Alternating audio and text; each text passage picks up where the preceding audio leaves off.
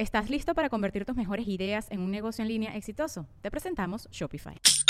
Tal vez no lo sabías, pero nuestro podcast More Than Mamis es un negocio. Y lo comenzamos, por supuesto, para desahogarnos y hablar sobre la maternidad, no para convertirnos en expertas de ventas y del e-commerce. Así que sí, necesitábamos ayuda para vender nuestro merch y poner en marcha nuestra tienda. Por eso estamos tan contentas de usar Shopify. Regístrate con tan solo un dólar por mes en shopify.com barra sonoro, todo en minúsculas. Ve a shopify.com barra sonoro para llevar tu negocio al siguiente nivel. Shopify.com barra sonoro.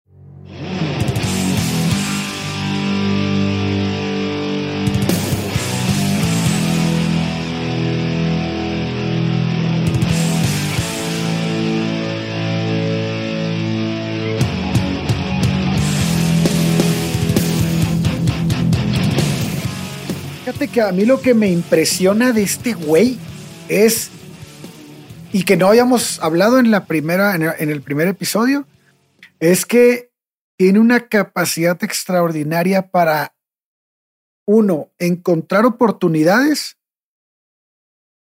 dos, aprovecharse de esas oportunidades, pero una muy cabrona que es crear esas oportunidades que no existen, güey. O sea, en el, a- al ojo de las personas dice, ah, no hay nada ahí. Y el güey, pum, encuentra una oportunidad y la aprovecha y la hace enorme. Oh, wow. Esa, no sé, o sea, como no la sé- creación de sus personajes de no, No. existe nadie que haga esto. No, o no Oportunidades de la ¿o escena Esa- para poder O esa- como, usar música. eso que dices es interesante, güey, porque también es una consecuencia de lo mismo.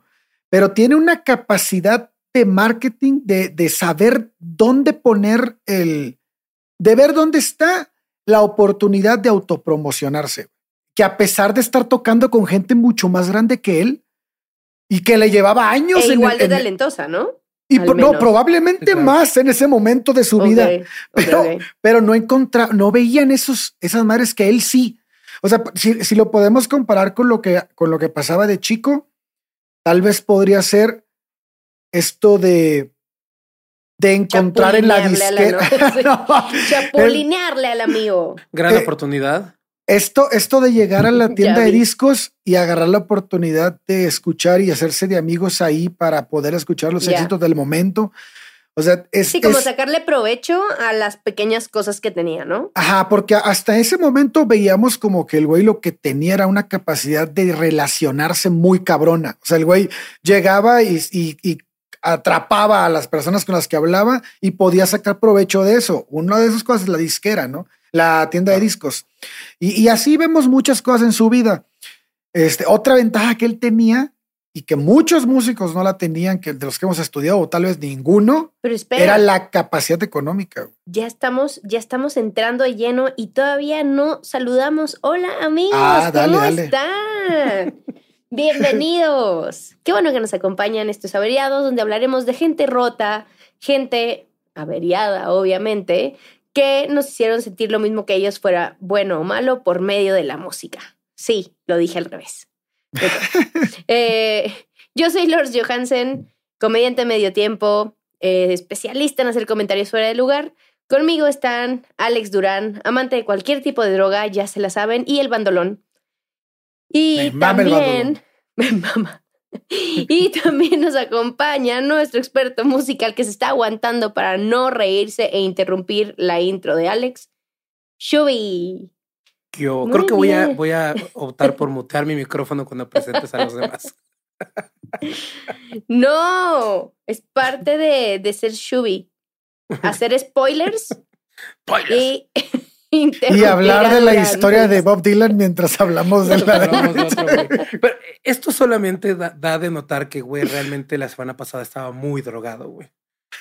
O sea, sí, lo- las medicinas que me estaban tomando me traían en otro pinche Pero, exp- lugar, pero güey. explícale a la gente por qué estabas drogado, porque la gente va a creer que estabas realmente Drogado, drogado. drogado. Es Pero decir, sí ya con estaba- drogas fuertes. Qué profesional en su trabajo, bien drogado. No, estaba tomando desinflamatorios y analgésicos y traía embarradas todas las pomadas del mundo en, el, en, en todo el torso por la, unas quemaduras que sufrí.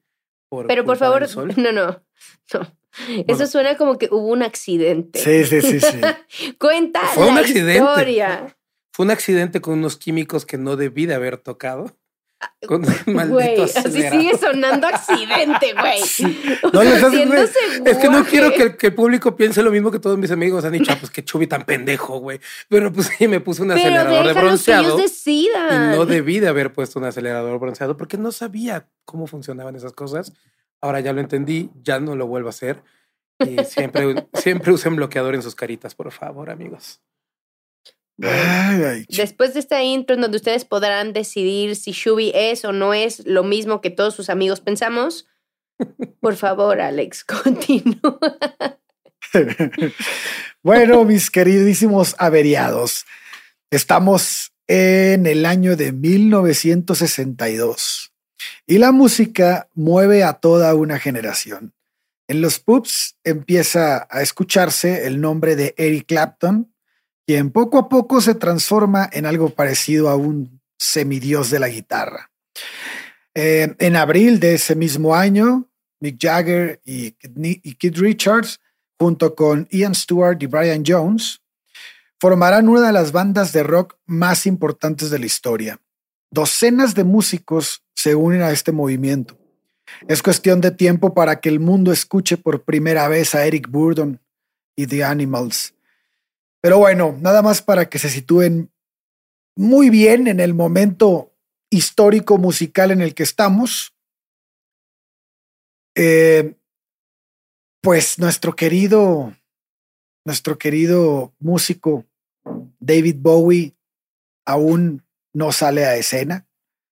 Nadie contemplaba a este muchacho menor de edad con un saxofón colgado al hombro o al cuello, no sé cómo se lo habrá colgado, Y semituerto. semituerto, este, que no había sido descubierto. O sea, David Jones es eh, con dos años menos que todas estas estrellas, figuras del rock que estamos hablando, pues estaba destinado a pasar desapercibido. Y además, pues parecía que el tren ya había Es zarpado, que ya- no es el barco ya había.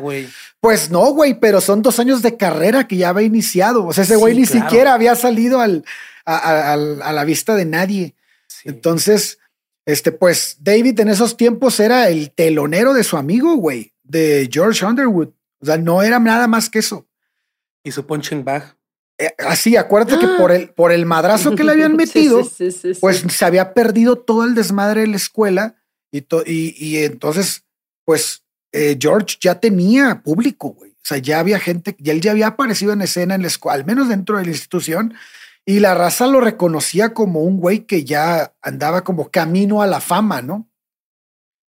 Y este, y ahora no es, no es que no es que todos los músicos de los que estamos hablando ya eran famosos, estaban camino también, pero pues Pero ya están ya construyendo estaban carrera, ahí, pues, ajá, o ya estaban dando conciertos, ya estaban haciendo giras pequeñas, o sea, y este, y pues David estaba ahí de, de saxofonista de, de un güey, o sea, no, no hacía más que eso. Y bueno, pues eh, ya es este grupo en el que tocaba con, con George eran los Conrads, que pues, tocaron, tocó un buen rato, bueno, al parecer un buen rato, pero si lo vemos en la historia de David Bowie fue una mierda. Pero bueno, est- en ese momento estaba tocando con ellos y este, y un día, pues cambian de baterista y llega un tipo que se llama David Hatfield. Y pues este güey había tenido contactos ya con gente, pues más, más este, más chingona, güey. Eh, él había sido amigo de Harry Webb, que más tarde iba a ser el famoso Cliff Richard, ¿no? Se iba a convertir en ese güey, pero ya, ya tenía esos contactos, entonces, y era más grande. Entonces, como que la raza empezaba así a, a este, a rendirle culto a este cabrón que acababa de llegar, y aún no se sabe por qué, pero llegó tras la llegada de ese güey como nuevo integrante, eh, David comenzó a distanciarse de George. Y en un punto que me corren a George. Entonces, y, y la- el- Vámonos, compadre. hay entrevistas que le hacen a David Hatfield que no sabe que, que él parece ser que a este güey no le caía bien. Ah, o sea, lo escogieron a él sobre George. pues es que este güey era un pro, o sea, tocaba bien cabrón. Entonces, como, y además trae un chingo de ideas y el otro güey como que no le, no saben si hubo, o sea, el eh, Underwood dice que no, que nunca tuvo broncas con él, pero no nadie sabe qué pedo, porque cuando llegó él salió disparado. Ya. Y nadie Este- quiere contar la historia, ¿no? Nadie Sí, nadie, nadie. Hay varias cosas así en la historia de, de David Bowie que vamos a ir viendo donde nadie quiere decir nada. Pero bueno, les decía que, que Hatfield era amigo de, de Cliff Richard, ¿no? Que fue el primer rockero británico. O sea, este güey fue caca grande. Y David empezó a tener muy buena relación con este Hatfield y empezaron como que a, a cotorrear. Y, y él, como persona mayor, se daba cuenta que, que el morro tenía ambición, o sea, que era diferente, era distinto a los demás. Si bien todavía no brillaba, tampoco tenía una voz impresionante ni para... Iba empezando, era una voz muy mediocre en ese tiempo. Ya él decía, Sí, no, no, era el este mejor güey... cantante. Sí, no. No, no. Y este, este güey trae las ganas, ¿no? Como que va bien, va Y bien, ahí va lo que dices, la visión. la visión, exacto. Entonces a David le gustaba mucho la idea de que el grupo tuviera sus propios temas. Quería que empezaran a componer, pero los demás no estaban convencidos. Pinches huevones. No, es que estos güeyes pensaban, es que, es que hay que situarse un poco en la escena, que estos güeyes eran como un grupo de covers, güey. Entonces decían, no mames, si yo me pongo a componer, que es lo que le pasa mucho a la gente que empieza a hacer música hoy en día, dice, si yo me paro a componer, me van a correr del bar, güey, porque no traigo las rolas, güey. Ajá. Sí, claro. Sí, sí. ¿Quién va a querer escuchar lo que yo estoy haciendo, no? Sí, lo que Y- pasa cuando estás en el hueso, güey, pues no puedes meter Exactamente, güey. Y David Bowie tenía completamente la otra visión. Decía, no, güey, tenemos que hacer nuestras propios, nuestro propio Sí, si sonido. nos corren, buena suerte, pero sí, güey. Más bien ahí lo que tienes que cambiar es cambiar de bar. O sea, no es lo mismo, no vas a llegar tú a la chilanguita a tocar tus canciones porque te van a mandar a la chingada. Hay bares para que toques tus canciones. La bronca es como grupo que va empezando, se sí empezaba a abrir los camino en los, con los covers. Claro. Entonces es- ellos pensaban que si dejaban de tocar esos covers, pues iban a perder a sus fans y su trabajo. Y tampoco querían salir a, salir a tocar fuera de la ciudad, porque pensaban que se iban a quedar sin las actuaciones locales. Y entonces perderían la fama que ya tenían hasta ese momento. O sea, era como, Y como en que es ese una, un lugar. punto, ¿Y en ese una punto decisión. ya tenían poco de fama o era como Eh, fama era que una ellos fama- suponían que ten, o sea, sí Eh, eh, era una fama local. O sea, no, no era una fama grande, pero, pero, pero ya tenían su gente que, por ejemplo, el bar lo llenaban porque iban gente a escucharlos a ellos. Entonces, si ellos se iban a tocar otro lado, pues iban a perder esa raza, iba a llegar otro grupo y les iba a tumbar el jale. Ya. Y entonces, pero, pero fíjate, esos güeyes estaban pensando en los dólares, en los pinches pesillos que iban a recibir por esa tocada. Y David estaba pensando Sí, en algo mucho más grande. Camino al éxito, güey. Ajá. Sí, claro. Ah, en su, al menos en su cabeza, güey. Y estos güeyes por cuidar los pesos, güey, no quisieron hacer nada. Ah, Ajá. Entonces, pues Hatfield consiguió una audición con un güey que se llamaba Joe Mick. Y entonces es, este güey tenía un, un éxito en ese verano con una canción que se llamaba Telstar. Pero ese grupo no fue capaz de convencer a Joe. Entonces le dice, no, pues sí, es el grupo que tenían. Dijo, no, sí, pues les llamo, güey, ¿no? La típica. y este, pero pues esa llamada nunca No me regresó. llames, yo te llamo. Ándale. Oye, pero no tienes mi teléfono, no importa. No, ¿te dejé leído? No, no te dejen leído. No te dejen leído. Es que le Ese quité fue- las palomitas. Ese, ese podríamos llamarlo como que el primer fracaso de la banda. Los gostearon. Se los gostearon. Y el segundo fracaso sería mucho más doloroso.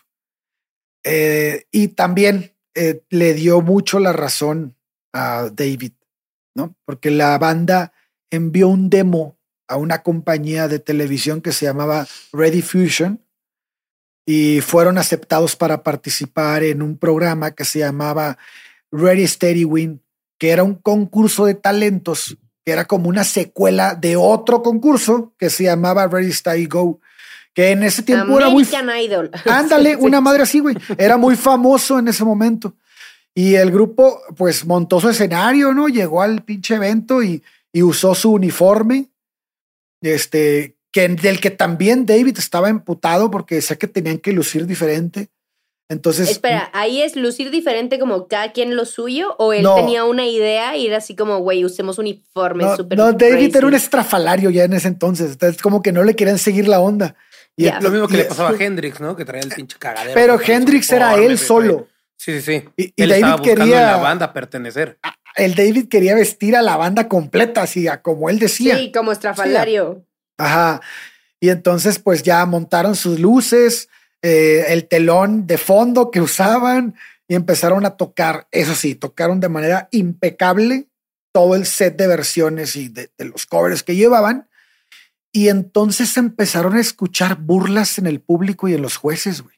No, No mames. mames. Pues al final el, el concurso lo gana un grupo que se llama True Beats y este que habían tocado sus propias canciones. Eran más auténticos y, y, y, este, de hecho, True Beats, que más adelante se llamaría Ro- Rolling Stones. Así, No, no, no, mames, ¿no? Así de, güey, Nada más. ¿qué? sí.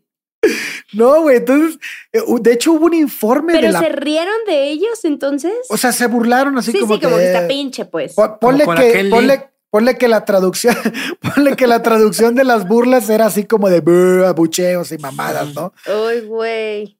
Ajá, entonces, de hecho, eh, la prensa sacó un informe que terminó por prácticamente sepultar a los Conrads, que era el grupo no tiene nada nuevo que decir. Pues, no Ah. mames. Y Imagínate la obviamente frustración David, de este así cabrón. de que pendejos les dije, güey. Pero esto, es, esto está interesante, dice Chubi. Imagínate la frustración de David. No mames, güey. A David nada lo frustraba, güey. O sea, sí, eso pero es sabía impresionante, güey. de dónde salir, pues. Ese güey, haz de cuenta que, la- que esos tipo de eventos sí, sí le pegaban, pero, o sea, era, era, ah, qué pal pedo, pero lo que sigue. O sea, no, nunca Sí, se no me voy a quedaba ahí. Ajá, ajá, exacto. Nunca se quedaba ahí. Pues, Pues- es parte de lo que dices, ¿no? Como buscar la oportunidad. Y Aquí la oportunidad es que les dije pendejos, vamos a tocar nuestras rolas. Y entender que, que el camino es largo, güey. O sea, no, no vamos a hacernos famosos mañana, güey. De esto es un, esto es un fracaso de 70 mil. No, no sé, no, no sé cuándo vayamos a llegar, pero pues estamos en el camino y ya estar en el camino es suficiente. güey. Claro. Y sí se notaba que él realmente no estaba buscando ser un solista, güey. Él realmente estaba. Pues en ese güey, momento no, ¿no? Hubiera sido O sea, mucho más fácil, Mandarlos a la eh, goma. como todos los de la época, güey, pues yo lo hago solo y chinguen a su madre, güey, ¿no? Él, él estaba convencido de que la forma de, la un brillar era con un una banda. Sí, güey. Ok. Sí, claro. De- pues, después de ese evento, David insistió mucho más en que el grupo se centrara en componer sus propios temas. Y también les dijo, hay que cambiar el pinche vestuario. Y, y- y una de las frases que les dijo fue, cabrones, deben de arriesgarse. O sea, no hay manera de, de que lleguemos a lo que queremos sin arriesgarnos. Y este, y ah, también algún dato importante es que por estos días fue cuando David se cambia el nombre a David J, ¿no? Es uno de los primeros este, cambios que hace. Yo, yo pienso que a raíz de esto, ¿no? A, a raíz de buscar, ah, no soy auténtico, entonces me, me voy a hacer más auténtico. Sí, voy a buscar una identidad que no sea tan común. O sea, todavía no me animo a ser David Bowie, pero ya no voy a ser David Jones. Así es. Pues entonces él empieza así de cero, güey. Agarra a uno de los músicos del grupo y les dice, a ver, tú me vas a ayudar a ponerle música a estas letras que acabo de escribir. Y de esa, de esa sentada sale la rola de I Never Dream. Entonces, él, él, él ya está en el camino, ¿no? Él dice, al chingada, claro. Si ustedes no escriben, yo voy a escribir y yo voy a hacer los temas del grupo. O sea, si no lo quieren hacer ustedes. Esta es una canción que él había escrito inspirado en un accidente de tren que vio en las noticias. Y, y a medida que evolucionaba, también comenzaba a llamar mucho más la atención sus en vivos. O sea, él se estaba como rehaciendo, estaba construyendo un personaje que se saliera del parámetro, ¿no? Después de esto, después de que, de que compone esta canción, van a- va a tener dos oportunidades más que van a terminar en fracaso. Pero en verano de 1963 llega una oportunidad única. Y es, esa oportunidad única se llama Bob Knight. Bob Knight es un empresario de, de la ciudad de Bromley que había conseguido que su amigo Eric Easton volteara a ver el grupo. Easton era el, el correpresentante de los Rolling Stones, nada más para que vean de quién estamos hablando. Entonces, y, y, obviamente aquí los Rolling Stones apenas están por salir a la fama, o sea, todavía no era nada. ¿eh?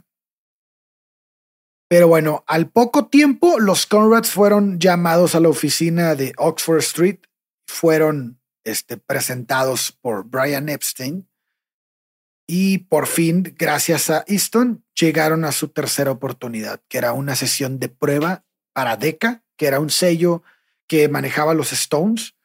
Okay. Y eso fue el 30 de agosto de 1963. Pues estaban convencidos de que no le iban a cagar igual y comenzaron a tocar sus propios temas, ¿no? ¿Y ya venían vestidos o seguían un poco como... Eh? No hablan de eso en esta parte, pero supongo que ya habían cambiado algo, ¿no? Ya. Era, era la primera sesión de estudio formal con ingenieros y ya con un modo pues mucho más profesional, ¿no?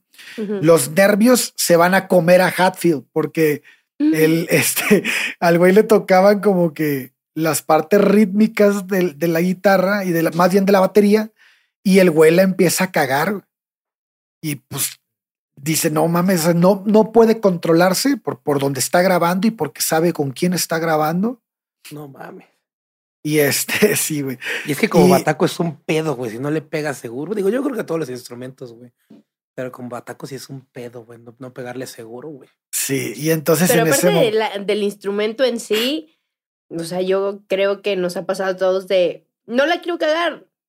Más la Ay, cagas, la ¿no? O sea, no quiero decir. No quiero decir esto horrible.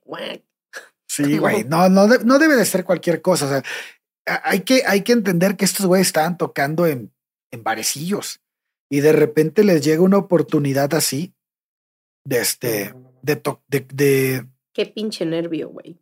Pues sí, o sea, de conocer a un güey como Bob Knight, no mames. No, y de o sea, tocar así para él, güey, directo, güey, ¿sabes? O sea, cuando estás en un show grande y dices, ay, güey, va a venir tal manager, güey, no la cagues, pero hay arriba de 50 personas y dices, bueno, no hay pedo, güey. Pero así sí, de, pero estás de tan ahí en corto enfrente, ahí. el güey te está viendo. Sí, no, no, no, no, no, no mames, es horrible, güey. Pues entonces ya, les digo, los nervios se comen al bataco y este, y pues no mames, pues Deca, la disquera dice, pues no, no estoy interesada No, en el grupo, güey. Y no podía Y en- decir, bueno, en todo sí, menos en ti. No, en ese momento, Popó. en este momento, David anuncia su retiro del grupo. Ya. Entonces empieza, continúa con su vida, Se obsesionado en la música. los músicos grandotes. Exacto, pues de- te esperabas de ese güey el que menos fuera a tronar, pero pues Claro. Entonces ya pues se sale del grupo, este güey sigue con su obsesión este, de la, por la música. Eh, ya había suspendido todas sus asignaturas que no tuvieran que ver con el arte. Su madre no lo apoyaba en absoluto en esta decisión.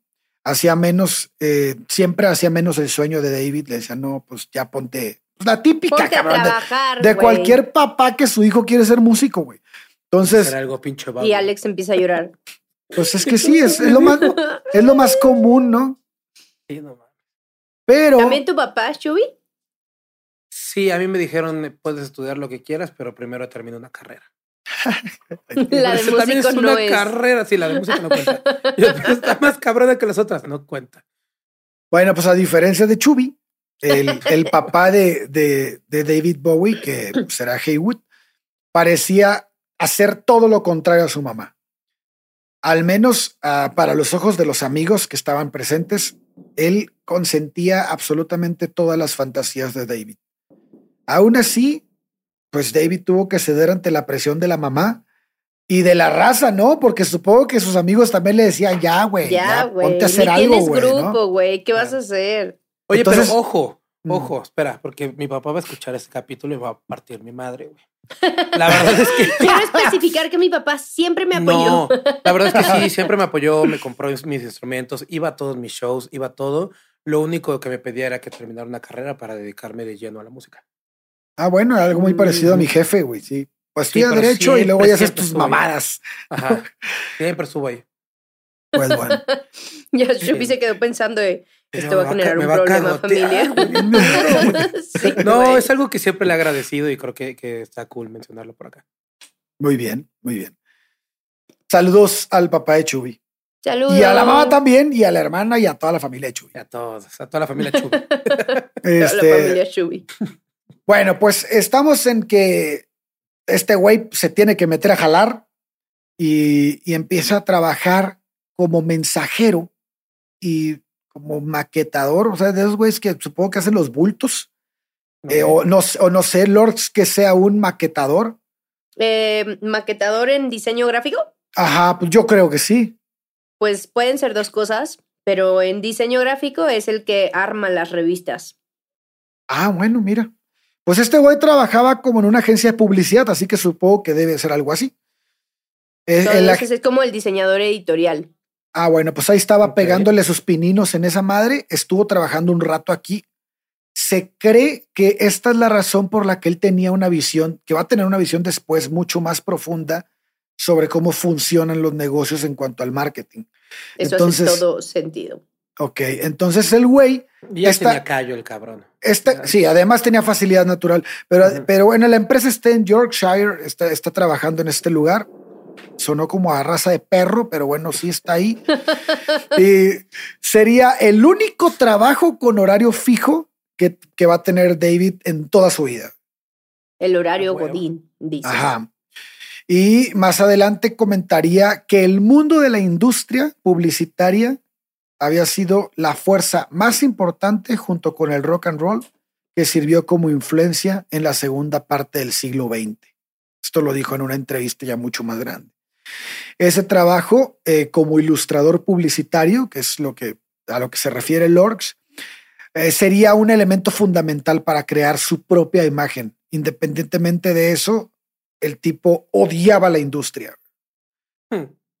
Bueno, pues a Es pesar, válido, es válido, es Sí. justificable y es entendible y yo sé de qué habla. Todos los que trabajan ahí también la odian. Todos los que trabajamos en publicidad amodiamos publicidad, Los clientes. especialmente a los clientes, excepto a mí porque ya soy cliente. bueno, pues a pesar de que no estaba muy yo entregado, a- a pesar de que no estaba muy entregado a su jale, David tuvo la suerte de tener a Ian como jefe. Este güey era un fan del blues, que estaba todo rapado y se vestía medio raro. Yo creo que después de ahí va a sacar su idea de las botas, pero el güey se vestía así como muy estrafalario y mandaba a David a hacer recados a una tienda de discos llamada Dovel Qué conveniente, cabrón. que estaba en, en Charing Cross Road y a 10 minutos caminando. Entonces, pues se dice que ese lugar era donde Eric Clapton compraba sus discos de importación raros Mm. que luego copiaba y con los que dejaba con la boca abierta al público que pensaba que eran él quien había inventado aquellos riffs, pero en realidad eran robados de Albert King y Buddy Guy.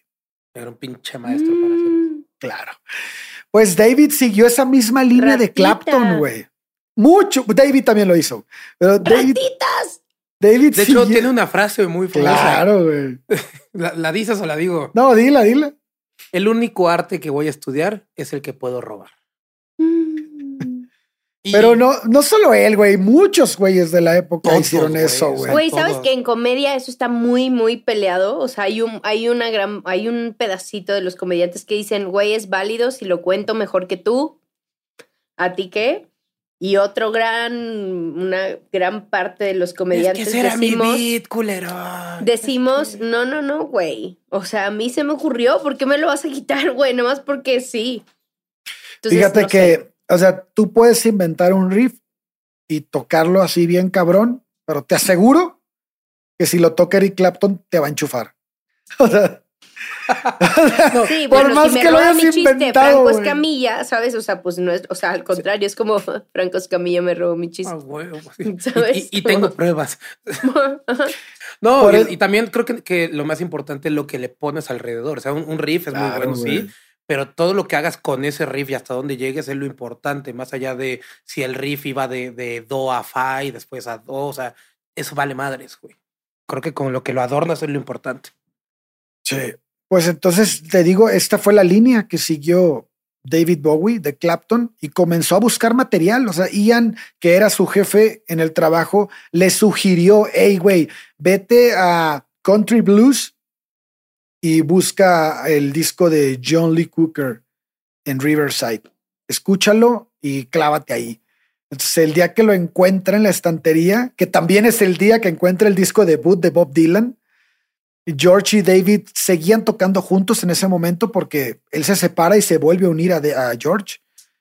Y eh, este, tenían un grupo de RB que inmediatamente le cambian el nombre a The Hooker Brothers. O sea, imagínate lo que la influencia que fue este disco que le dijo el jefe. Y incluyeron un repertorio de temas como Pelo y House of the Rising Sun, que todavía era una rola de culto. Y empezaron a dar conciertos como trío. Y este, el nombre del, del otro güey del trío, pues no, no era tan, o sea, no destacó tanto, pero pues ahí andaba. No destacó eh, tanto que no sabemos ni su nombre. Bueno, bye. Sí lo sabemos, pero no lo anoté, güey. No le vamos a decir nada. Pero era un trío, chingues. Tocaban en un lugar llamado Brummel Club y en una ocasión salieron al escenario en un intermedio del en un concierto de Mike Cotton, que en ese momento ya era un güey así pesadón, o al menos un güey profesional. Y fue, fue una actuación bastante breve porque fue como el, el el show de, de, medio tiempo, pero del medio tiempo de 10 minutos haber sido. Y, y, pero esa fue la primera vez que un músico de alto pedorraje se les acercó y les dijo, oigan, güey, qué buen, qué buen jale están haciendo. Entonces, pues fue la primera crítica que recibían de, de un artista consolidado y se quedaron así como que ¡Ah! gasolina perfecta mm. para seguir como cuento. Sí, lo estamos haciendo bien. Qué bueno que nos salimos del otro grupo pedorro. Ándale. Ese, ese mismo año, en otoño, es decir, en el 1963, fíjense cómo solo hemos pasado un año y todo lo que ha ocurrido. Entonces, e, ese otoño del 63, cuando los Rolling Stones alcanzaron el top 20 con I Wanna Be Your Man, David y George pensaron que estaban muy cerca de dar el gran salto. Así que se concentraron en formar un grupo completo. Otra vez vuelve la idea de tenemos que, que juntarnos con más gente. Y David. también, ¿qué tan.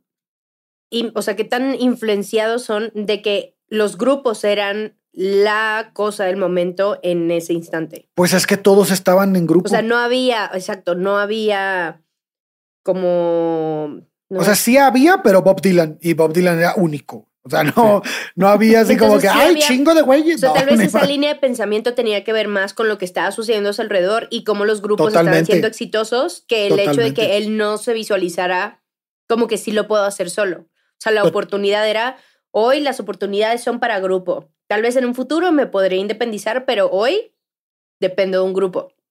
Yo pienso que ahorita en este punto, como tampoco se siente fuerte con su voz, como para ser un solista, él no tiene contemplada la idea de ser solista. Y también este creo que para el género que, estaba pensando ser, ¿no? O sea, lo, que estaba buscando era, era con banda fuerza. Era, era un tipo de rock and roll o de RB muy, muy particular que, que después va a cambiar, pero que en este momento depende totalmente de un grupo, así como dice Chuy. lo cambia siete veces, pero pues, ahorita en este momento. sí, sí, sí. Pues bueno, entonces, este, empiezan a buscar a este grupo, ¿no? Al grupo que, con el que quieren formar, con quieren juntarse. Y David localiza un anuncio en Melody Marker de un grupo de Fulham que buscaba un cantante. Ese grupo era The King Bees, The King Bees. Y este, y entonces se, pues, se conectan con ellos. Pues David empieza a viajar con ese grupo. No era un cantante con mucha presencia en el escenario, y no generaba muchos lazos con el público eh, por esta razón, pero al grupo lo que le importaba era que hubiera un güey cantando. O sea, el güey dijo, la chingada, güey. Si, a ver, cantas, sí, sí cantas, pues súbete. La historia cuenta que David Bowie creció distanciado de sus padres, ¿no? Como podemos ver, se la pasaba él intentando llegar a ese punto de estrellato y, lo, y eso lo hacía estar lejos de su familia. Pero la verdad es que Peggy acabó harta, güey, de las aspiraciones musicales de David. O sea, ya estaba hasta la madre. y, y veía que no tenía resultado y que había dejado la escuela. Y la verdad es que si Por tomamos... favor, dime que vivió para verlo exitoso, güey. Ah, no, sí. Ah, sí, Al no, menos, no, sí, sí, sí. No solo vivió para verlo exitoso, disfrutó sí, seguramente. Sí, no, no, sí, sí, sí, lo, sí, de hecho ya estuvo en el primer contrato, ahorita vamos a hablar de eso, pero este, eh, eh, pero a ver, David seguía dependiendo económicamente de su papá, güey, claro. y, no, y de ahí ¿Cuántos sí, años tiene ahí? pues estamos en el 63, ha de haber tenido 16, 17 años, 19. Bueno, que tampoco es una edad. No, pero Como ya había no dejado la escuela, Lords, Sí, tenía 17, perdón. Pues sí, pero estás buscándole. o No sea, sé. sí, pero Ponle estamos hablando, tiempo. pero fíjate de qué años estamos hablando, o sea, no es lo mismo ahorita un morro de 17 años a en esos esa tiempos, güey, sí, sí. ajá. Ya, ya En estaba. aún así, hay morros ahorita de 17 años que dices, güey, no dejes Sí, de por favor. bueno, sí, Sigan claro. jale, güey, sí. No, ahorita es, ahor- ahorita es lo más común. O sea, Sí, que un claro. güey ande perdido ahí eh, a los 17 años sin hacer nada. Bueno, Sin no, ser influencer. sin hacer nada para la sociedad, ¿no? Siendo Entonces, influencer. y aparte, y además, cinco años después siguió en la misma, güey. O sea, eh, probablemente Sí, la, mayor, la mayoría de los padres de esa época hubieran estado de acuerdo con la mamá de David. Por otro lado, la relación con el papá era distinta, como decimos, ¿no? Era mucho más parecido a él. Eh, él había tenido una obsesión por el mundo del espectáculo de morro que jamás se extinguió por completo y veía en su hijo La pues una de oportunidad de lograrlo. Ajá. Eso es así, es, eh, bajo esa, esas ideas, en enero de 1964, Haywood y David prepararon un discurso para promocionar el nuevo grupo de David. Junto con la labia de Haywood, que ya habíamos dicho que, que era bueno para tener jales también, y David, unida a la de George Underwood, pues les dio como que el empujón definitivo para que la carrera de David empezara a despegar. Y esto fue cerca de la Navidad de 1963. David, fíjate la capacidad que tenía. Se dio cuenta que un empresario llamado John Bloom lograba pues todos los titulares en los periódicos. Era un empresario muy agresivo que había lanzado una campaña muy fuerte en un sector de la industria británica de línea blanca. Y todo el negocio donde Bloom metía las manos se volvió exitoso. Así que el padre y el hijo escribieron una carta a Bloom y en resumidas cuentas le proponían aplicar sus dones en la industria, pues para hacer grande, para hacerse grande dentro de la industria más prometedora de todas, que era la música pop. O sea, como le escribieron de que no quiere Sí, ser nuestro manager. random, güey. ¿Quieres Deja- ver lo que, de- lo que le Deja manager, güey. Le ponen Brian, Brian Epstein descubrió a los Beatles, usted nos tendrá a nosotros. Haz No lo que hizo Epstein para los Beatles y de paso, hazte un millón más. O sea, no Así- mames. Eso decía la carta. Qué huevos, güey. Es como si ahorita le escribes a Slim, oye, Slim, fíjate que... Te estás perdiendo de una gran oportunidad. Del ¿Quieres ser tu propio vida, jefe? Sí. Dime por favor que el güey contestó de que a huevo, nada más por esos pinches huevos los voy a contratar, cabrón. Pues claro, güey. A Bloom se le hizo, le- hasta le dio gracia, güey, el descaro de George y David, porque obviamente fueron los que firmaron la carta, no Haywood. Y, y, y le pasó la carta a Les Con. Les Con va a ser, güey, el primer pinche padrino de este, de este cabrón. Pero Bloom no, o sea, no accede a trabajar con ellos, pero sí los pone con con, con ¿no? O sea, es lo que, Ah, lo que yo ah, entiendo. Ahí vamos para allá, es ahí donde consigue aquí, su primer manager, pues, pero aquí también tenemos un evento culero, güey, porque con Bloom no, no fue color de rosa. Lo fue muy importante. Todo esto va a ser muy importante porque finalmente conoce a Les Con.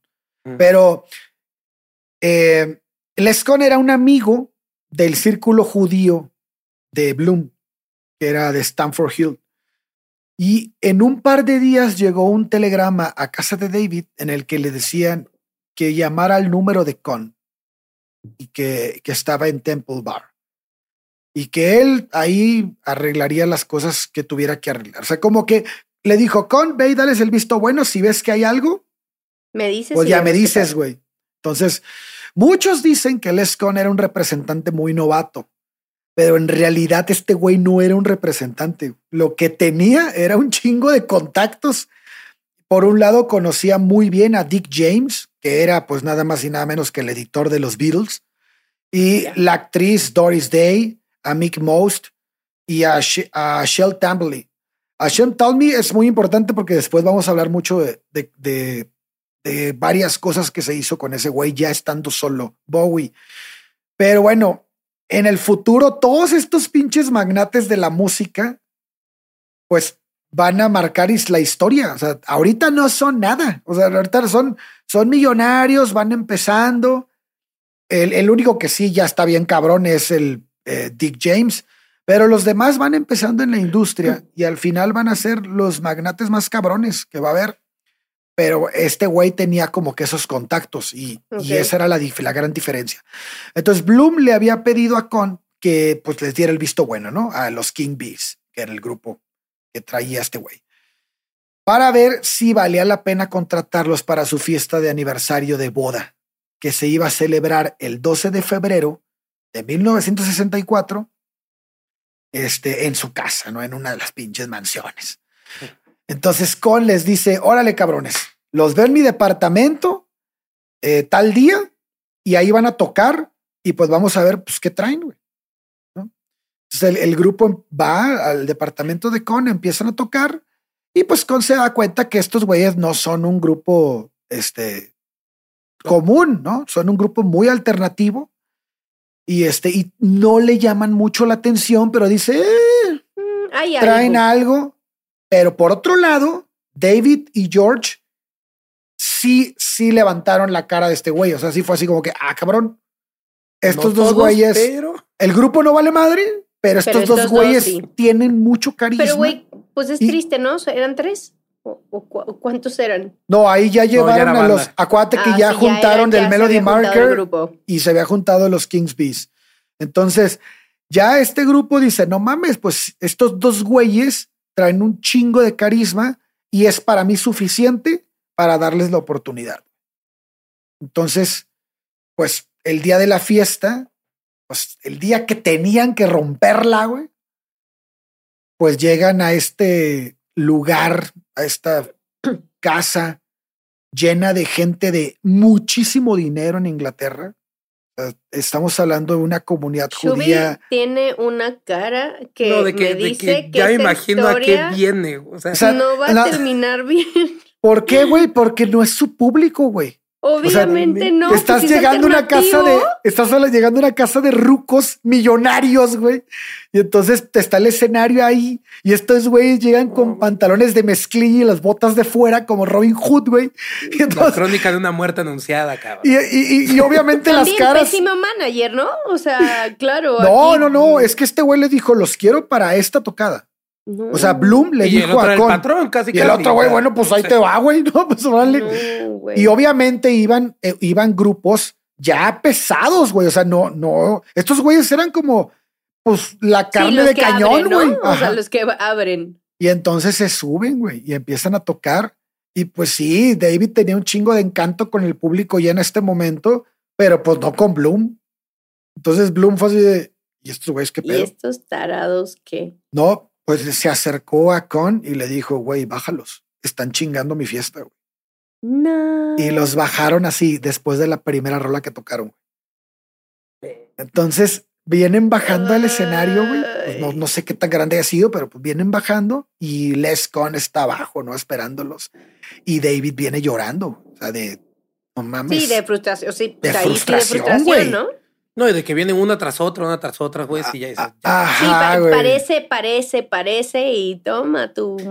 Pero viene, viene, viene llorando, güey. Viene llegar llorando y cuando llega abajo, Les lo agarra, güey, y le dice: Este, sé que la estás pasando de la chingada. Sé que, que, que estuvo de la verga y que, que, que duele este pedo, pero no te preocupes, güey. Has impresionado a alguien y ese alguien soy yo. Y entonces como que ella se queda, ah, cabrón. y se limpia sus lagrimitas y dice, ¿qué más? O sea, la cagaste. La, cagaron, pero también creo que Les entiende que el escenario no era el de ellos, güey. No mames. él, él, sabía que eran alternativos. Él sabía todo lo. Y, le había puesto el ojo a estos dos güeyes. Entonces dijo, ok, va. Yo digo que el güey ya sabía lo que iba a pasar, güey. Pero quería verlos. Quería que se dieran cuenta y quería, y quería como este, Sí, que, se cuenta que vale madres el pinche grupo, pero que ellos dos tienen una oportunidad. O al menos Güey, él. imagínate Es que- es que- ser. sí, es que imagínate ser el otro güey al que le dijeron, vales pito. Y ya, ¿sabes? Como. Y que tus Pero otros dos compas les dicen, ah, qué chingón. Pero es que fíjate que yo pienso que un grupo, no sé si esté bien, pero creo que un grupo de este pedo, o sea, no eran güeyes que venían tocando con ellos de toda la vida. Eran Sí, güeyes que acababan de conocerse. Ajá. Entonces, estos güeyes les valía pito. O sea, realmente ahí el que le dolía es el frontman. Sí, O sea, claro. porque, porque ese- y, y George, que en este caso, pues eran los que estaban trabajando los temas. Entonces, a- el, el, el hecho de que para mí que él se le haya acercado y le haya dicho eso a David fue como un vas Tranqui. tú, güey, Pues no ellos. Tranqui, No. tranqui, o sea. Ajá. No es tanto pedo. Pues así fue como Con se convertiría en el primer padrino de Bowie en el negocio de la música. Y unas semanas después de aquella fiesta culera, eh, estacionaría su jaguar, Gente muy mamoncita. estacionaría su jaguar en, Tomándote todos. en Playston Group para reunirse con los padres de David y firmar el primer contrato de representación artística con el hijo de 17 años. Pregunta. A Leslie, ver. eh, Leslie es de dinero, entonces. Les, Es Leslie, ¿no? Les, Les Con. No sé si se llamaba Leslie. Yo lo, creo que lo- le decían Les- lo ajá, pero ponen bueno, como Les Con en el libro. Podría ser Lester. yo, yo lo, Lester o yo lo- yo lo ubico como Leslie Con. Pero o, bueno, Le- o Lesenia, puede ser. Lesenia puede ser la Yesenia. no, pero es de dinero entonces el güey. No, pues al menos se juntaba con puro pinche vato de lana. Yo creo que sí, pues llegó era un jaguar. Sí, pues no creo que sea tan, fácil, ¿no?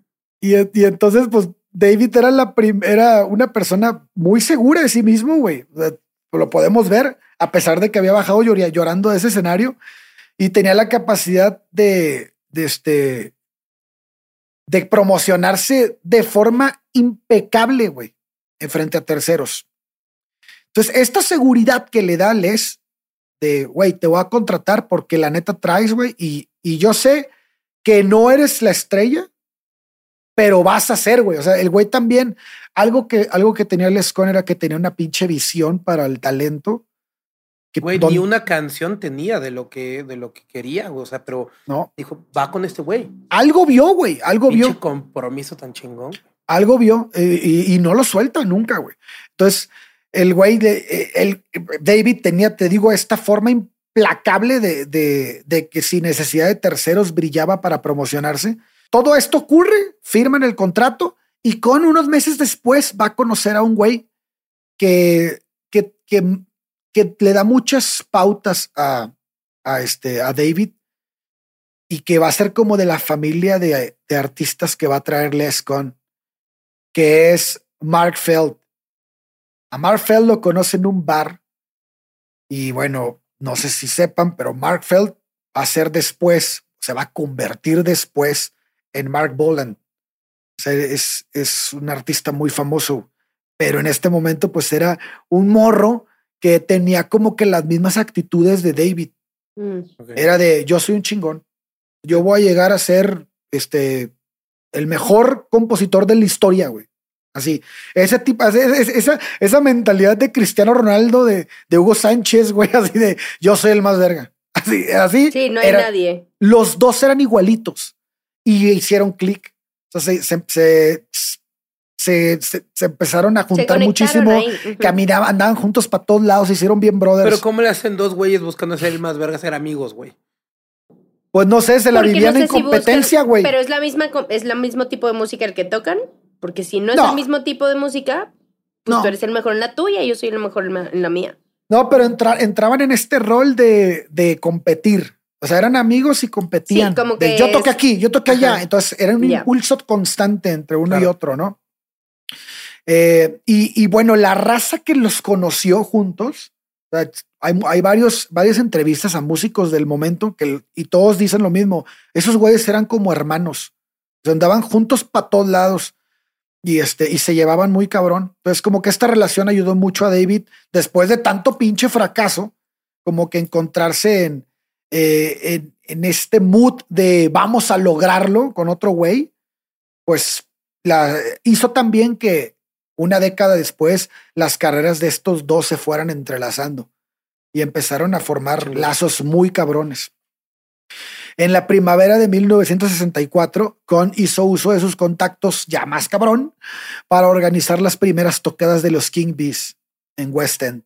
O sea, todavía le dijo a, le dijo a Bowie, quédate con el grupo, pero el chingón eres tú, güey. Ok. Entonces, tenemos o sea, ¿como este- para qué? Como para Pues es que no que tenía sigas grupo. aprendiendo y sigas viendo qué onda, encontrar tu sonido. Yo creo que los quería foguear. qué onda. Sí, yo creo que los quería Ujú. foguear, eso, más eso justo. Entonces ya pues los llevan a, a las primeras tocadas a West End. En- en cuestión de contratos de edición y discográficos, no se va muy lejos. Va y habla con Dick James y le dice, güey, tú vas a ser el editor. Entonces abren el disco, ponen la primera cara y pusieron a este Louis Louis Go Home, que era una rola de The Raiders. Y en la segunda, el lado B del disco, le dice a David y a George, órale cabrones, pongan una canción ustedes, hagan lo que tengan que hacer, pero esta parte es de ustedes. Entonces David y George reescriben la canción tradicional llamada Little Lisa Lane, modifican un poco la letra y le añaden una melodía de guitarra tomada de Smokestack Lighting de Howlin' Wolf. O sea, fíjate cómo se están agarrando chingaderas de todos lados para armar canciones, güey.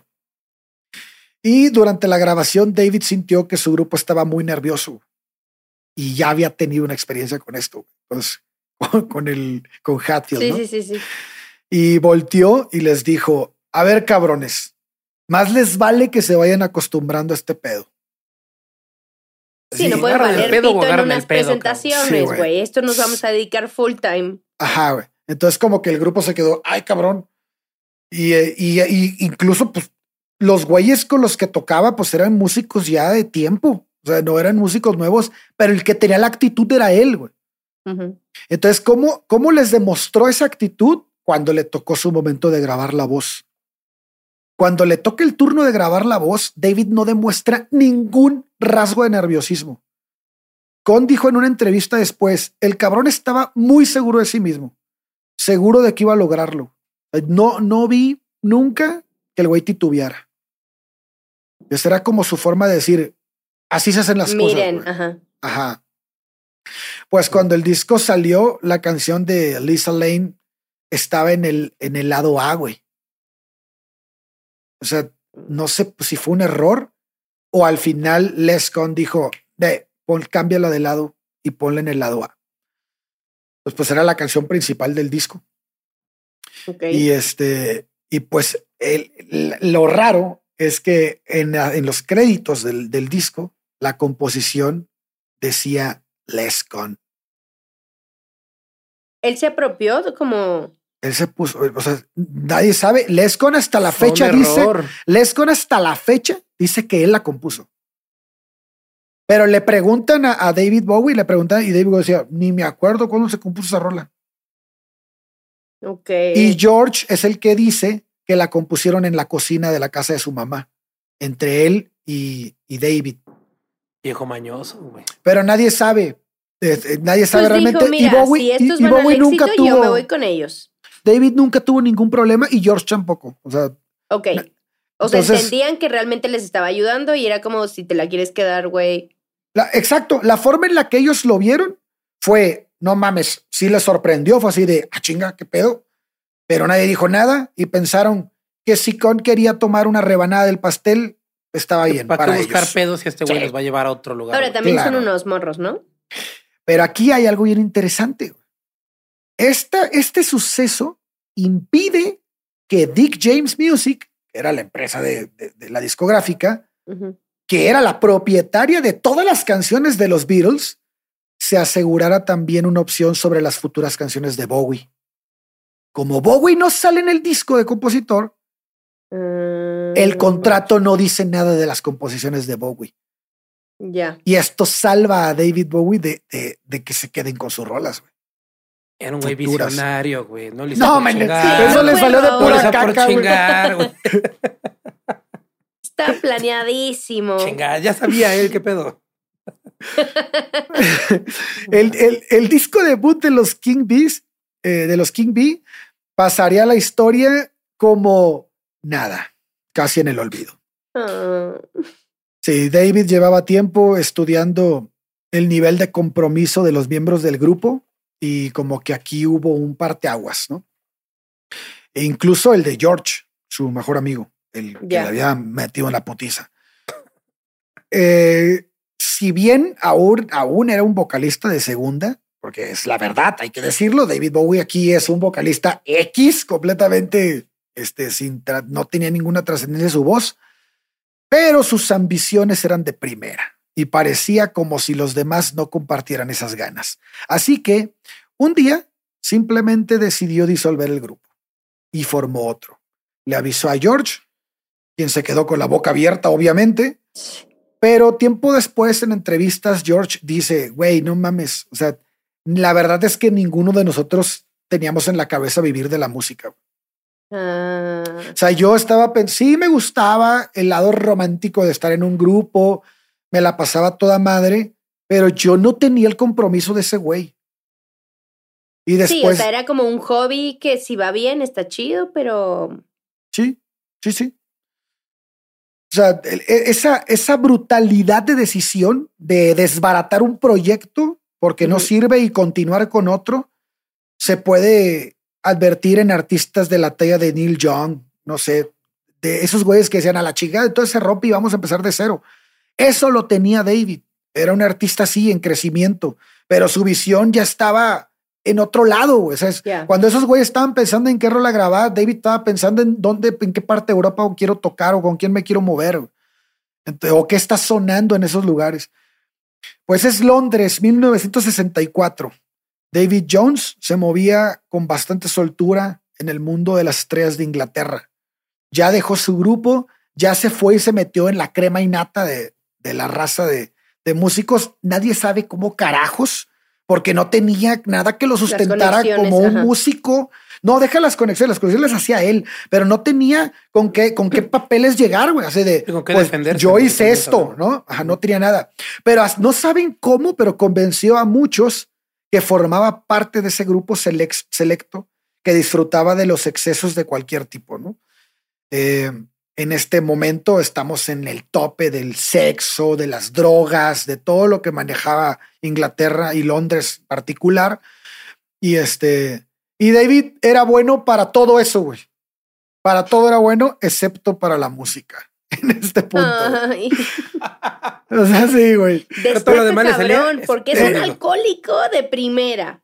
el güey destacaba en todo porque era un güey muy sociable, era un güey con mucha facilidad de palabra pero pues todavía no era un músico, güey. O sea, todavía no era nadie en el ambiente, en la industria musical. El siguiente paso de David en la música ya, ya clavado va a ocurrir hasta el 19 de junio de 1964, cuando entró a un salón lleno de humo en una sala de las zonas residenciales de Cotshead en Kent y dejó boquiabierta a los seis integrantes de un grupo llamado The Manish Boys, pero no por su talento musical, al menos no aún, sino que pues pensaban que David era un cantante negro de RB, algo que buscaban para, dar, para darle la ah. credibilidad al proyecto. Y quien lo lleva ahí era Les Con. Les Con les dice a ese grupo, no, yo tengo un vocalista ahí en verga, este, para, el, para lo que ustedes quieren. Oye, pero el negro canta cabroncísimo. ¿ah? canta bien, cabrón. y, te digo, te digo, algo le veía este güey que dijo, lavar mar, cabrón. Lavar mar, para los tengo que convencer. Entonces, pues va y los lo avienta ahí. Y entonces, este, pues dice, no mames, güey, este güey era un pinche rubio, flaco, con botas afuera del pantalón, güey. The whitest boy alive, güey. sí, güey, así nada que ver, güey. Nada que ver con el pinche concepto de R&B que traen los, pues, los negros que, que eran The Manish Boys. Y este, bueno, el cantante negro que estaban esperando para los The Manish Boys. ¿Te imaginas, de güey, de que sí llega y, y este güey que... Pero aparte, pero aparte llega y se quedan así como, ¿y este güey qué pedo? Y luego vuelven a poner esa pinche cara cuando les dicen que lo contrataron como vocalista de la banda, güey. No. O sea, Lesco le dice, van a ser este güey. la chingada. Es este güey, se acabó. Ajá. Y, y, y The Manish Boys era, pues, pues como no se lo esperaba, dijo, pues vamos a ver qué pedo. Pues Y empiezan a trabajar de manera muy cercana con David. Algo que es importante mencionar porque esto no va a ocurrir otra vez en su vida hasta que ya toca con The Spiders from Mars, pero antes de esto es The Manish Boys, o sea, y, y va empezando. O sea, fue con este grupo con el que llamó por primera vez la, la atención como cantante. Y fue también con ellos con quien descubrió una variedad de opciones sexuales disponibles en un país que estaba huyendo de la lascivia y la monotonía propia de la década de los 50, ¿no? O sea, estos cabrones se vuelven locos. O ya estaban, porque David, bueno, le mamaba ligar, pero a estos güeyes de cuenta que hicieron clic con él. Entonces, fan con la que, que, que conocían en el concierto, fan con la que se metían. O sea, era, era un desmadre el que traían y como que todos estaban de acuerdo, pero dentro de todo el ámbito del grupo, David era el más orate. Entonces, Pues, pues, es el más chico, ¿no? pues es el más chico, Sí. pero también, sí, pero también siempre dio como tintes Sí, de es el más eso, ¿no? sociable y el más chiquito. Perdón, te güipo. No. Pues, pues empiezan a tocar y a tocar y a tocar y juntos pues crean un ritmo, un R&B muy versátil está lleno de metales porque en el grupo hay varios saxofones y varios hay varios metales que le encantaba esta idea a David Mm. y, eh, y fue hicieron el primer disco decente eh, que tuvo David en su carrera. Eh, al final el grupo lo aceptó y, y si bien una vez que escucharon el proyecto de King's Beast dijeron, no mames, es una decepción este pedo, tampoco les pareció mal David. Ok. Se- eh, dijeron, ok, lo rescatable de ese grupo es este güey. Y otra cosa que les mamó de David era que era un güey súper puntual. O sea, en- en- y todo mundo que ha tocado alguna vez sabe que en el ámbito de la música la puntualidad es- no es algo que ocurra. Bueno, pero es Pero inglés, en Inglaterra no, creo ¿no? Es que inglés, sea. no sé ajá. cuál es la problemática ahí. No, güey. pues Sí, no. sí. No, No, no. ellos, ellos destacan la puntualidad de David. O sea, ese güey llegaba siempre en el día a la hora que le decías. Inglés. Y, es, inglés, y esto no pasaba, no pasaba en el mundo de la música. En México ni se diga, pero en Inglaterra sí, no pasaba. Y este, y, y bueno, es algo que le destacan muy cabrón. En México es como cuando la, te citan una fiesta, güey. Sí. Ensayo a las 4, güey, es como para que llegues como el cuarto para las 5 y empieces a ensayar a las 6, güey. No mames. Pero, pero fíjate cómo uno entiende hasta qué punto David no era un buen cantante cuando lo que le destacan es la puntualidad. Sí, sí, sí, sí, sí, sí. No, pues, ¿qué tal tu cantante? Pues es muy puntual. Llega temprano. llega Es temprano. buena onda. Es- Está antes- está antes que todos. Liga cabrón, liga cabrón. Ah, como coge. Uf. Es puntual y cogelón. Y cógelo de chingón. Del bueno. Y agarra la fiesta con madre, güey. O sea, Pues en este grupo, dos personas son las que cantan. Una era David y el otro el guitarrista Johnny Flux, que se había unido al qué grupo. gran so- apellido, ¿no? sí, güey, está chido. güey. Que, que, que, hab- que- que había llegado al grupo solo 15 días antes que David.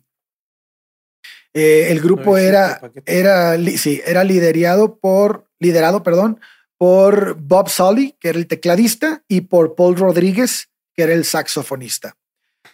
Ambos eh, eran tres años más grandes, más grandes que David y estaban de acuerdo en que la voz de Johnny era muy superior a la de Bowie.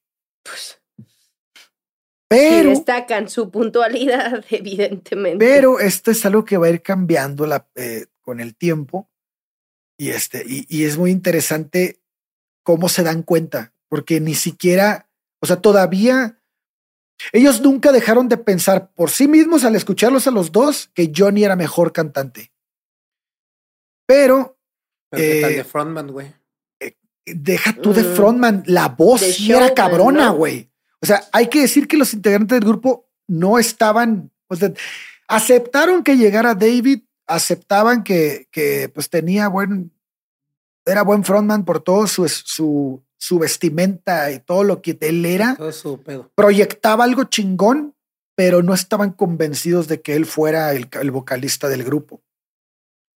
Y este, y entonces, pues algo, no sé, algo no los convencía, pero definitivamente ese algo se fue en el otoño de ese mismo año, cuando comenzaron a dar conciertos frente a cientos de personas y se dieron cuenta de que cuando Johnny cantaba, la gente seguía bailando o haciendo lo que hubiera estado haciendo antes de, de que él empezara a cantar. Pero cuando David cantaba, la gente se detenía completamente y se ponía a mirarlo. Se del escenario full. Algo pasaba, güey. Algo pasaba que cuando David cantaba, tal vez era un, un conjunto de todo lo que él era, pero la gente dejaba de hacer lo que estuviera haciendo por verlo. Y eso los músicos dijeron, ah, cabrón, güey. Y no se dio cuenta uno, o sea, hay entrevistas a todos ellos y dice, no mames, yo me di cuenta en el concierto de tal. No, pues yo me di cuenta de tal, tal. Así todos, o sea, no ocurrió en un concierto, ocurría en cada tocada que hacían. Wolf, que era uno de los saxofonistas, que no era el principal, el principal era Rodríguez, pero Wolf era uno de ellos que también lo nota y poco a poco David se va apoderando del micrófono y de la atención del público conforme estos conciertos continúan. El güey se acercaba al micrófono cuando hacía voces suaves y lo alejaba cuando gritaba. O sea, esta técnica de microfoneo eh, fue como que un... Yo creo que no estaba tan, tan fuerte esto de, de jugar con el micrófono esos años porque lo destacan mucho. Y fue durante esa gira donde es que no había eh, visto a Luis Miguel, güey. Iba a ah, decir eso, güey. Y, a, Vicente que cantaba con el micrófono acá. Es que no, no vieron cantantes como Luis Miguel y, y Chente. Wow. Y entonces Wolf dice en una entrevista, y de un momento a otro, güey, empezamos a darnos cuenta que nuestro sonido había cambiado para siempre. O sea, el grupo de RB que éramos era otra cosa, güey, y nos encantaba lo que estábamos escuchando. Y bueno, pues antes, eh, dice, antes solo salíamos a tocar y ya. Y ahora no, o sea, la música había cambiado, la forma en la que vestíamos, todo era distinto. Pues es toda influencia de este pinche loco. Sí, claro, de poquito en poquito, güey. Se le fue metiendo como pinche humedad, humedad, güey. Exacto, güey. El grupo comienza a disfrutarse a sí mismo. Estos güeyes ya se intercambian ropa y la chingada, pasan mucho tiempo juntos. Eh, o sea, ya habla, ya habla de una relación de camadería con, con Bowie. Eh, en algún punto, el, este, se salían al, al, antro, viajaban, pero en algún punto los güeyes iban a sus casas. Los, los del grupo. Y David no, güey. David era así como que el más pinche, este, ¿cómo le podemos decir?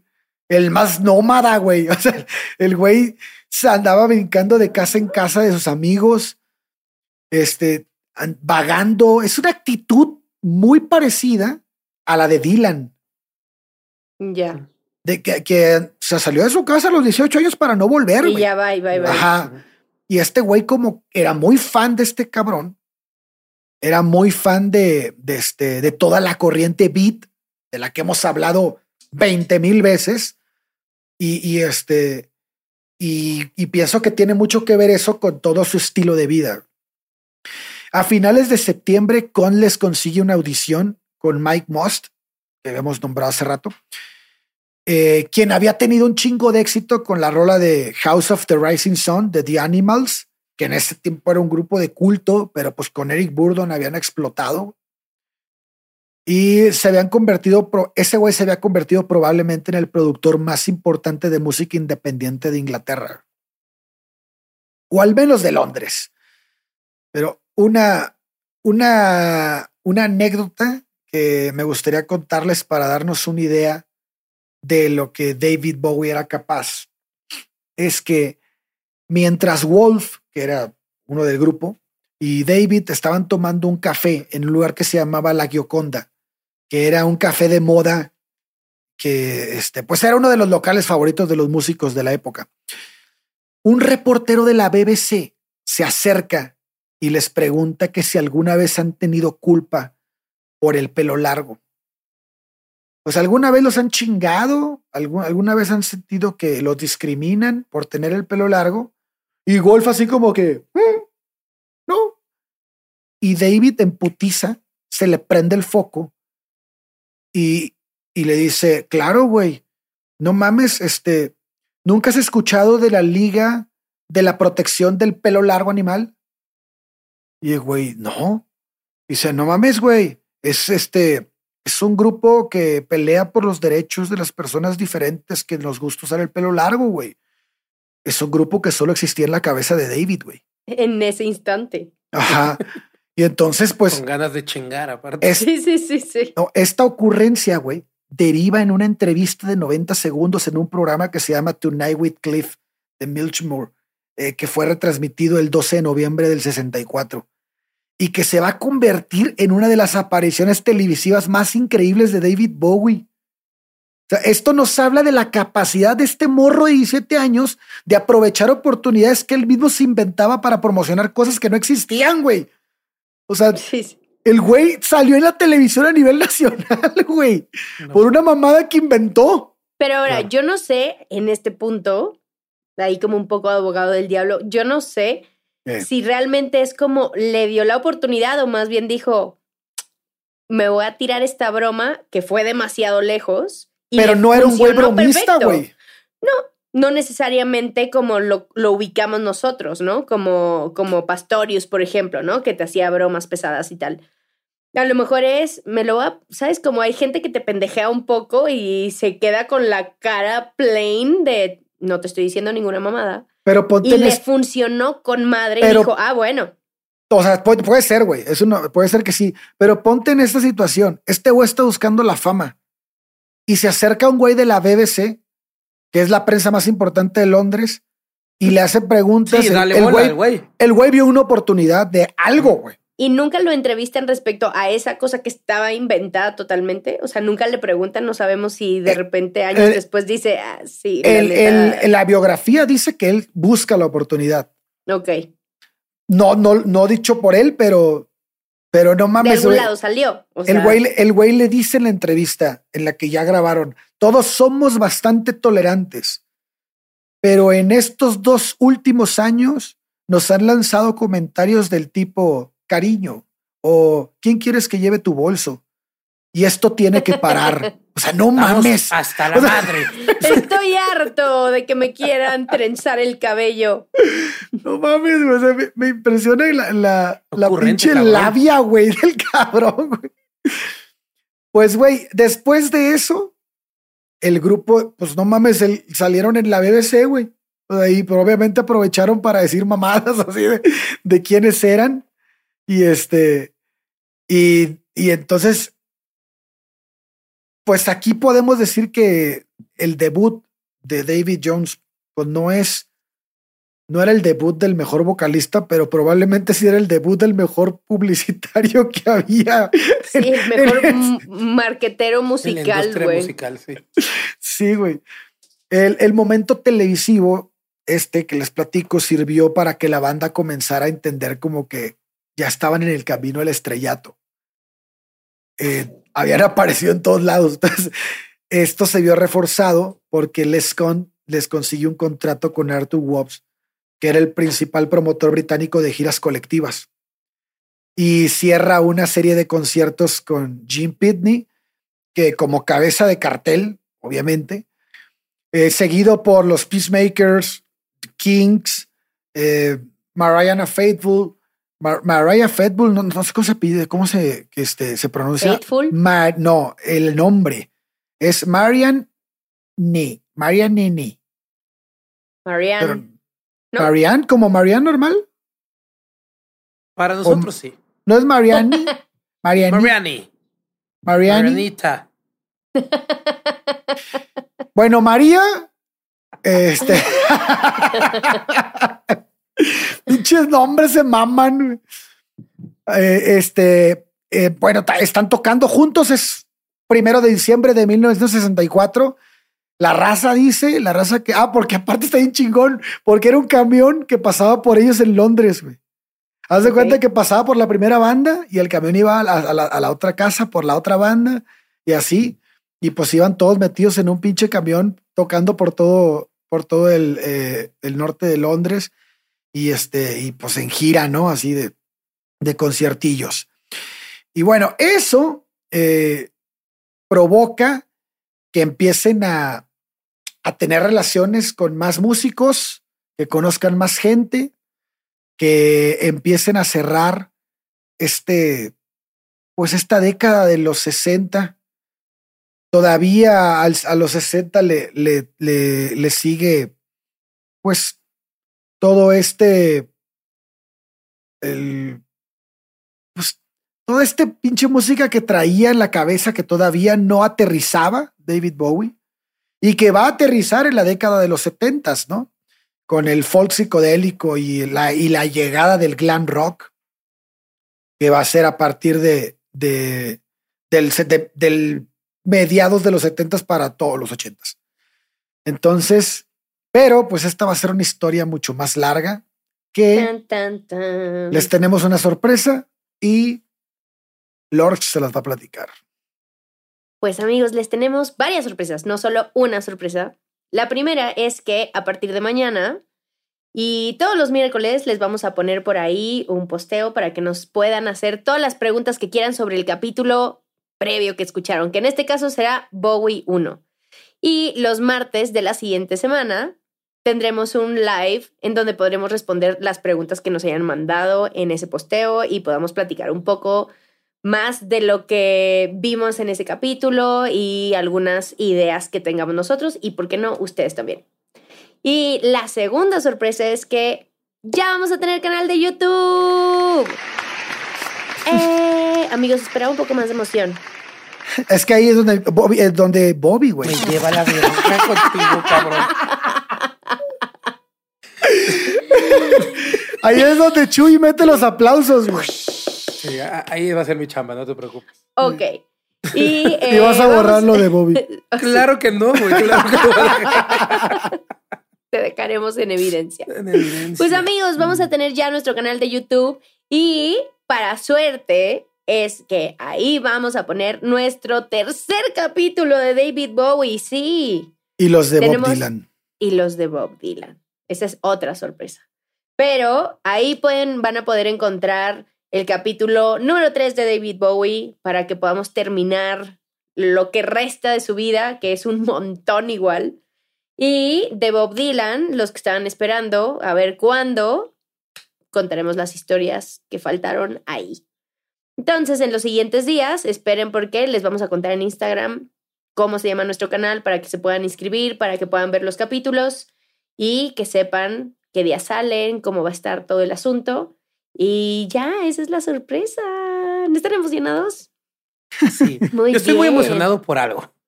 Porque nunca han ido al pinche Instagram a escribir.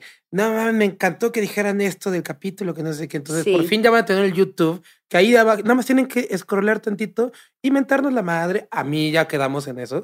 es solo a mí, a ustedes dos decirles, ay, qué bonito se vieron. Sí, ya todo eso. Sí. Ya lo tienen ahí. Ya va a estar increíble. Ya vamos a poder tener más contacto con ustedes. Va a ser más directo en la situación. Así que por favor amigos, esténse al pendiente. Si les encanta, recomiéndenos. Si nos odian, pues también porque pues le desean lo peor a su enemigo. Y este, si ustedes consideran que eso es, pues también es válido. Este, entonces ya para cerrar, ¿con qué te quedas, Shubi, Alex? Bueno, Alex ya eh, contó toda la historia, pero Shubi, ¿con qué te quedas? Este güey está, o sea, me confunde muchas cosas de él me saca mucho de onda y estoy así como, güey, pero por...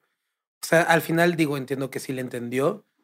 No sé qué tanto. Entiendo que sí le entendió. Digo que sí le, que sí le funcionó, perdón. Entiendo que sí le funcionó, pero no sé qué tanto sí fue a propósito, qué tanto simplemente ya aprovechó lo que ya, lo, el pequeño fruto que fue haciendo. Pero pues de que era un chingón, era un chingón y creo que tiene lo que se merece. Muy bien, Alex. Muy bien. No, para mí es un genio que desgraciadamente, no sé, ustedes, no sé si ustedes tienen la misma percepción que yo, pero siento que no, que no se, que no se tiene como la, la idea correcta de David en México. Tell me more. Sí, como que, no sé, siento que México no es No, está- ¿Tan no se clavó tanto con la música de David. Sigue sin con el, estar preparado para David Bowie. Ajá, güey, no sé, el- el- es que es un artista enorme y, y no le veo que, que la gente sea tan fan de David, tal vez me equivoco, güey. Pero Yo veo... conozco gente muy fan, pero sí es muy poquita. Sí, pero los que son fans son su ultra fans, o sea, sí, muerte, sí. Sí, sí, ajá, sí, sí, sí. ajá. Pero por ejemplo, yo hice, me di a la tarea de hacer como una encuestilla a donde llegaba de ahí, ¿tú te gusta David Bowie? Me. Sí, sí. ¿Qué canción? No saben, güey. O sea, ya no. es más grande como él solito Exacto. que su música. El concepto David Bowie sí es muy conocido, pero su música no, No. la siguen realmente. O sea, y eso me llama mucho la atención. Ok. Que también entiendo que la música de David Bowie en, en su general, en, en general no es una música tan digerible, güey. O sea, tienes que dedicarle un buen ratillo para, y, pero su voz es impresionante, güey. Es el, el concierto que da con, con Queen, no mames, Es una brutalidad. es una locura, güey. Una brutalidad. No, y Locura. creo que también es, o sea, vaya, pues no es, no es, no es su culpa, güey, no era tan buen cantante, güey. Simplemente era el, el, el buen pedo, el vocalista, que esa parte a nosotros en vivo no nos llega, güey. Pero sí se vuelve un, ex- un im- Ah, cantante vuelve impresionante, Excelente güey. cantante con las Ah, canciones. tiene, ahorita, ahorita y, era y un. logró cosas que no cualquier cabrón logró, güey. Es que eso Sí, es lo que creo me. que es una mezcla de cosas. Exacto. O sea, Ah. no es, ah, güey, qué vocerrón, no es Amy Winehouse, ¿no? Ajá. Es independientemente, o sea, tú le quitas el look, pero porque escuchas su voz, ya no importa. Ya no, No, importa nada. como que es completamente el otro lado de la moneda de Amy. Es una voz que no era una voz buena, que la trabajó hasta llegar a ser una voz impresionante, Sí. pero que siempre tuvo en la cabeza el quiero ser una persona famosa y quiero romperla en la música. Y Amy era una voz impresionante que no quería eso. O sea, Sí, totalmente. Sí, sí, sí. estoy de es completamente el lado, el, el- el- el otro lado de la moneda. Y, y a mí me impresiona mucho el hecho de que este güey, sin tener tanto talento en un principio, lo haya sabido trabajar, sea con, con toda la gente que conoció y haya, haya sabido qué, qué cosas tomar y llevárselas a él para, para materializarlas, güey. Sí, que tuvo gente que le compró también la idea, ¿no? Y que dijo, órale, Sí, va, sí, Por- sí, pero sí. porque yo la le supo le vender, güey. Sí, Sí, claro. total. Ajá. Insistimos, es un gran mercadólogo el güey. Impresionante, güey. Es una Yo eso locura. es con lo que me quedo. O sea, yo con lo que me quedo es, no tenía la voz, no tenía en ese momento los contactos, al grado que ni sus papás, o sea, su papá sí, pero ni su mamá decía como, mi hijo va a ser, ¿sabes? Sí. Y aún así supo encontrar el camino y volverse, pues eso, un concepto. O sea, ya olvida el, el, el artista, es el hecho de que sea un concepto y ubiques en tu cabeza a David Bowie como algo más que un músico, está cabrón, porque Sí, lo primero que, que ubicas de él es un güey pintado y con algo, güey, no en su carita. Showman- o sea, el, el rayito es una marca en sí, ¿sabes? Sí, güey. Sí. O sea, y en su momento no se planteó así, no se pensó así. Y cuando se murió fue como, ¿cómo? No manches. O sea, ¿y ahora qué vamos a hacer? Pues, ¿qué vamos a hacer? Pues, o sea, nada. O sea, no sacó disco los últimos cinco años, ¿no? O sea, estaba vigente por quién era, por el concepto y demás. Yo creo que hasta aquí me quedo en eso, porque todavía falta que escuchemos todo pues lo todo, que sigue. Stardust y todo lo que viene Exacto, después, güey. sea, Pero e- eso es, y esta parte es la que reafirma todo lo que estás diciendo, porque no nada más inventó un concepto, lo reinventó 70 veces, o sea, 20 ajá, sí, total. y, y- y todas le pegó, güey. O sea, ¿qué, qué, qué pedo con este cabrón? O sea, No, y esperabas, o sea, veías el disco y era, ¿y ahora qué? ¿Sabes- sabes- ¿Y ahora sabes- qué trae? ¿Sabes qué se me hace, güey? Como si alguien que tuviera, no sé, 500 mil seguidores en Instagram, de repente borrara su Instagram y empezara uno nuevo. Y de repente un millón. Y le cambia el nombre, güey. Y, y todo el, no, pero todo, güey. Y luego de ¿Sabes repente, qué? ah, lo borro y pongo otro. O sea, si, si yo me lo llevo a un tema de, de- de publicidad, de marketing, Ajá, él- ajá. era la marca y tenía concepto de marca, o sea, tenía campaña, ¿sabes? o sea, como, Sí, que La campaña, hasta los exacto. colores y chingues. Cam- o sea, mantengo la imagen original que soy yo, pero soy una marca, soy un, un, una- un lanzamiento de campaña en cada disco. Entonces tengo tres, cuatro, cinco subproductos. Ya soy David Bowie, pero soy Siggy. Soy Para- David Bowie, pero soy el varón. ¿Sabes? Sí. Como, Sí, sí, sí, totalmente. Para mí, este güey le vino a, ense- a enseñar al artista y al artista en general, güey, no al músico, Sí, al sí, artista sí, en general que, que nunca terminas, güey, de, o sea, todos esos grupos que se les pasó la época y se quedaron tocando lo mismo o que decidieron cambiar de, de alguna manera de, de género o de estilo musical y, y se perdieron. Él les, dem- él les enseñó Sí. cómo sí se puede hacer sabiéndolo hacer. o sea, sí, claro. vino a dar una cátedra. Es una y no le cátedra, importó güey. nada si perdía fans, porque perdió un chingo de fans en el camino por lo mismo. sí, güey, Pero no le importó nunca eso, güey. O sea, él, él seguro a lo que quería y ya, güey. sí. Se me hace algo como, como lo que- algo que llegó a ser los Beatles al principio, ¿no? Que primero eran un grupo como con unos fans, con un tipo de audiencia muy particular Y cuando hacen eh, y cuando cambian su música, cuando cambian al rock psicodélico, pierden un chingo de gente, pero ganan un chingo de gente Un nueva. o sea, más. Sí, Sí, ajá. claro. Y, y David hizo eso N cantidad de veces. sí. Y Toda solo, su carrera, ¿no? Sí, güey. solo como un pequeño acotamiento, creo que inclusive hasta con su muerte lo, lo, lo logró hacer. Esa sí no, no creo que haya sido premeditada, pero No. el último disco Lork sí lo, el último lo sacó dos días antes de morir. Ah, Lo no planeó sabía. para el día de su cumpleaños, que era el, el 8 de enero. Lo planea justo para, para, para su cumpleaños, hace todo el lanzamiento y demás, y dos días después se muere. Eso De no cáncer, sabía. ¿no? Por Cáncer eso en mi páncreas. cabeza era como nos sacó disco en los últimos años. Sí, fue dos días, justo dos días No antes manches. Está muy Pues sí. Pues bueno, amigos, si Pues van a bueno. que- si quieren escuchar lo que falta, ya saben, les contamos pronto en Instagram dónde nos pueden encontrar en YouTube. Y ya para cerrar, Alex, ¿dónde te pueden encontrar? Eh, Corsario.ereje, Instagram y TikTok. Perfecto. Y Shubi, primero, recomendación musical. Dos, ¿dónde te pueden encontrar? Ok, primero como tenía una, una recomendación preparada, pero como a dice que me, que me encanta hacer spoilers, pues entonces el spoiler es que ya dije el nombre de la banda dentro del capítulo, que se llama The Ah. Whitest Boy Alive. Es una, es una banda de Berlín bastante, bastante buena. El disco que les recomiendo que escuche es, eh, escuchen es Dreams.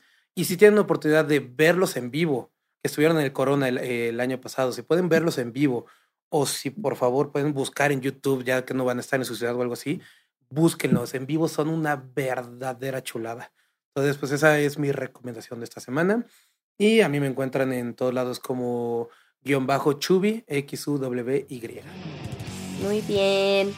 Y eh, en nuestro Instagram, Averiados Podcast, pueden encontrar tanto a Durán como a Shubi, por si no saben y se les fue la onda, y a mí también. Y en Instagram me pueden encontrar como LordsJ y en TikTok como Lords con X. Y ya está, amigos. Muchas gracias por escucharnos y nos vemos en el próximo capítulo en YouTube. Y también aquí, no lo vamos a dejar, solo para acercar. Ok. Bye. Bye bye. Besitos en sus pompis. With Lucky Land slots, you can get lucky just about anywhere. Dearly beloved, we are gathered here today to. Has anyone seen the bride and groom? Sorry, sorry, we're here. We were getting lucky in the limo and we lost track of time. No, Lucky Land Casino, with cash prizes that add up quicker than a guest registry. In that case, I pronounce you lucky.